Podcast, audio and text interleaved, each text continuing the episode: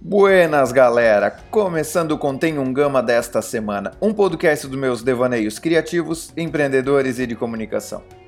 Eu sou o Rubel Junior Gama e o assunto de hoje é o poder das marcas. Nos dias atuais, um bom trabalho de branding é construído muito mais pelo relacionamento entre marca e mercado do que por aquela enxurrada de patrocínios e, e verbas de publicidade, toda aquela grana colocada para como era antigamente, coloca muita grana na TV e isso te faz a marca forte. Hoje não, hoje é muito mais relacionamento, é rede social, é conversa, é interação, é respostas rápidas com o que está acontecendo no mercado. Isso fortalece muito, esse entendimento todo fortalece muito o, a força do, do branding, a força da marca no mercado. A base maior para esses relacionamentos, e é o, o ponto que eu quero falar sobre marcas, a parte mais forte disso tudo são as verdades. Precisamos comunicar marcas com verdade. A marca tem que ser bem honesta e verdadeira com aquilo que ela fala e vende, né?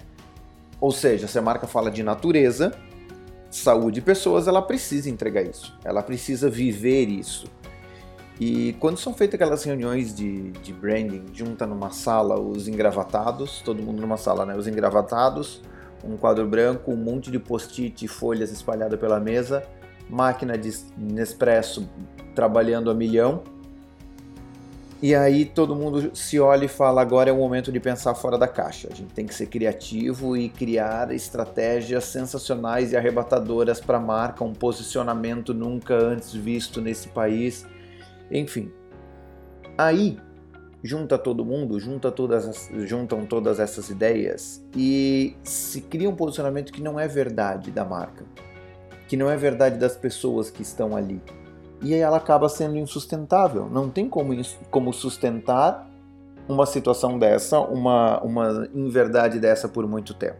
Porque hoje a gente está muito conectado. Então qualquer coisa é um tweet, é uma foto compartilhada em grupo de WhatsApp, é um post no Instagram, textão no Facebook, quando viu, já correu o mundo. Tá todo mundo sabendo. Então, qualquer pisada fora que, que a marca dá, em pouco tempo a notícia já correu o mundo. Todo mundo que tem algum tipo de relação e interesse pela marca acaba ficando sabendo. Ou até quem não tem interesse nenhum pela marca vai ficar sabendo, porque vai ser noticiado, a roda de amigos vai falar, vai cair no grupo que tu tá, que não, não tem nada a ver o assunto, mas enfim, a notícia vai cair lá. Então todo mundo fica sabendo sobre essa infidelidade da marca com as suas verdades. E eu estou falando tanto marca, não estou falando empresa, porque marcas também são pessoas. E nessa onda toda de influenciadores digitais, é, influenciadores digitais são marcas, artistas são marcas, é, esportistas são marcas. Por isso que eu falo tanto marca, não falo empresa. E como eu estou no meio da comunicação e acompanho vários, vários amigos meus são profissionais de, de marketing, de marca, enfim, e, e, conversam muito sobre isso, eu, eu percebo muito a forma de trabalhar deles. Eu vejo que a galera se senta na mesa, a maioria deles, e beleza, vamos conversar. E aí rola uma entrevista com os gestores da marca, acabam vasculhando um pouco a história da, das pessoas que estão ali, se for empresa, a história da empresa, dos antepassados dão uma vasculhada nisso.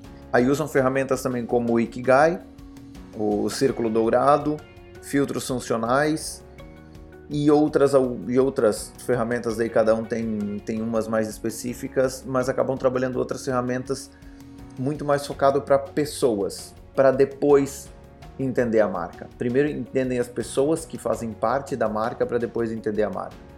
E esse é o caminho. Não adianta querer construir verdades e relacionamentos se a gente não entender as pessoas que estão por trás. Porque a marca em si, o CNPJ, não vai responder um direct do Instagram. Quem vai responder são as pessoas. O ambiente faz isso ser verdade. E por isso que a gente precisa entender muito da verdade das pessoas. E eu vou dar um exemplo como a verdade da marca é importante. A Red Bull. A verdade da Red Bull é energia e alto desempenho. Se dá uma olhada a, o que a Red Bull patrocina? são esportes de alto desempenho, são esportes de aventuras, é, eventos que eles estão, propaganda que eles falam é alto desempenho para você trabalhar, enfim. A verdade é Red Bull nunca foi somos naturais. Sempre foi energia e alto desempenho, certo? E aí traça um paralelo para água de coco obrigado.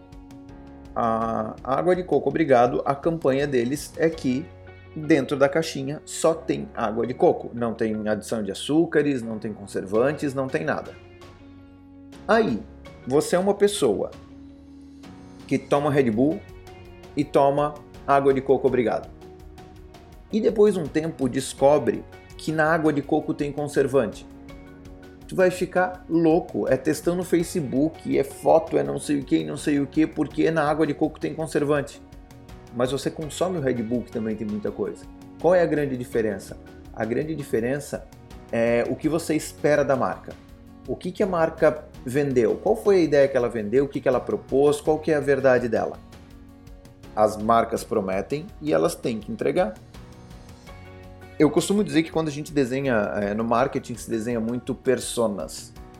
Eu acredito que as personas elas mudam conforme o contato com a marca, conforme as verdades que elas esperam. Porque se for entender, a, a pessoa é a mesma que toma Red Bull, toma a água de coco, mas ele espera algo diferente quando ele está em contato com essa marca. E aí que você tem que pensar: o que o meu consumidor, o que o meu público, o que o mercado espera quando está em contato com a minha marca?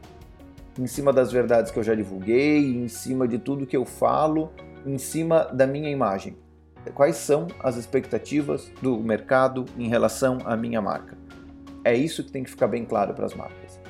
Por que estou falando tudo isso e por que desencadeei tanto falar sobre as verdades e as responsabilidades da marca? Sim, sim, amigos, pelo caso Pugliese. É, ela traz uma verdade sobre saúde, sobre se cuidar. Ela teve um posicionamento muito forte, muito muito rígido sobre sobre o Covid. Ela foi contaminada, se curou, a irmã dela casou e num casamento onde dizem que foi o marco zero do Brasil da, da contaminação. E aí depois disso tudo, ela vai lá e faz um evento na casa dela e posta e filma e fala besteira. Ela, é, ela era uma marca, não, ela ainda é desgastada, mas ela é uma marca. Ela traz verdades, ela, ela tem um posicionamento de saúde, bem-estar, vamos se cuidar, vamos respeitar o próximo, paz e amor, e daí ela faz uma dessa. Então a imagem dela foi muito destruída por causa disso. Por quê? Porque ela trazia uma verdade e ela não entregou essa verdade. E eu fico sempre pensando, as marcas realmente sabem quais são as verdades que eles estão entregando, sabe o que o que é, qual é realmente o papel deles na mente do mercado? Qual é qual é a gavetinha na mente do mercado que tu ocupa? Que a tua marca ocupa? Ou como em qual gaveta tu coloca as marcas que você mais gosta? E o que, que elas poderiam fazer para te trair?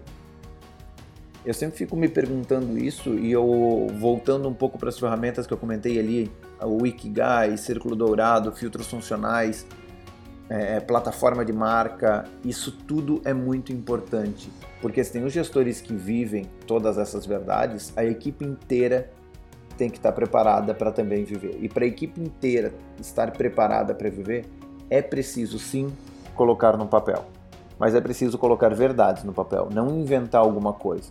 Então, trabalhem muito bem as verdades, saibam muito bem quais são as verdades das suas marcas para evitar trair a confiança do teu, do teu mercado, do teu consumidor e até mesmo da tua equipe.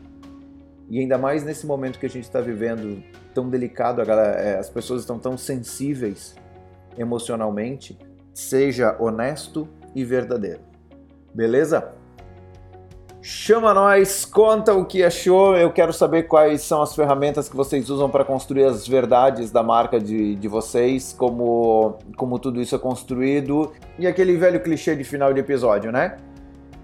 corre lá nas redes sociais, arroba Gama e conta para mim, tá fazendo sentido para ti? Entendeu quais são as verdades que as marcas precisam ter? Qualquer coisa, dá um toque lá que a gente conversa. Valeu!